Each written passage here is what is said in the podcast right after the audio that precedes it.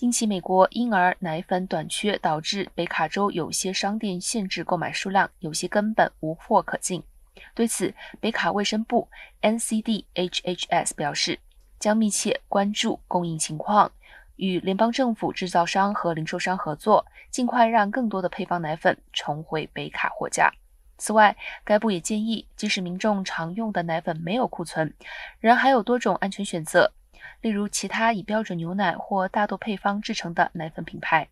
商店自有品牌、较小规模的制造商以及有机选择等。如果使用的是专门的配方奶粉，则建议咨询儿科医生以确定替代方案。